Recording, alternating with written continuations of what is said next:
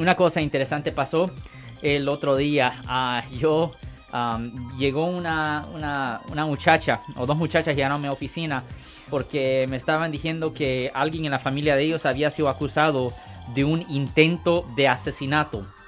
Un intento de asesinato.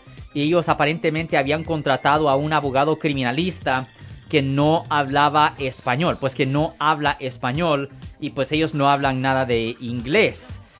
Y ah, ellos llegaron a mi oficina y me dijeron, mire, nosotros queremos que a la oficina de ustedes representen a mi papá que ha sido acusado de un intento de asesinato y pues yo dije, ok, pues ¿qué saben del caso? Oh, pues no sabemos nada del caso. Ah, no, se han, no han hablado con el abogado. Pues la cosa es que no podemos hablar con el abogado porque no habla el español. Ok. Y yo les digo, pues, ok, un momento, pues, ok, déjeme hacer una búsqueda para ver exactamente cómo de avanzado está este caso. Y, le, y uh, yo estoy haciendo la búsqueda y todo eso y descubro que el caso ya se fue a, un proceso que se llama un examen preliminar. En un examen preliminar es cuando traen a los testigos, a las víctimas y el juez tiene la primera oportunidad de poder escuchar evidencia y el juez determina si el caso del fiscal ah, o de la fiscalía tiene, uh, tiene credibilidad y que pudiera proceder.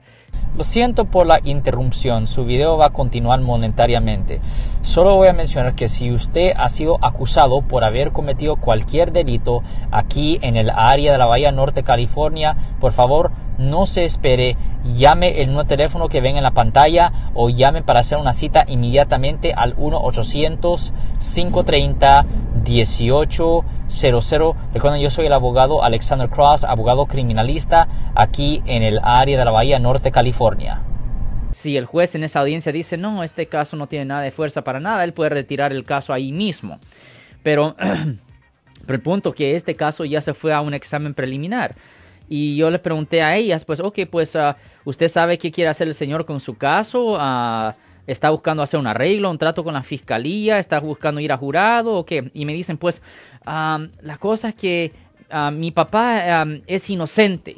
Ok, está bien, so está planeando ir a jurado, pues, a pelear su caso. No, no, no, él no quiere ir a jurado. ahora yo me pongo confuso ahí. Yo le pregunto, un momento, momento.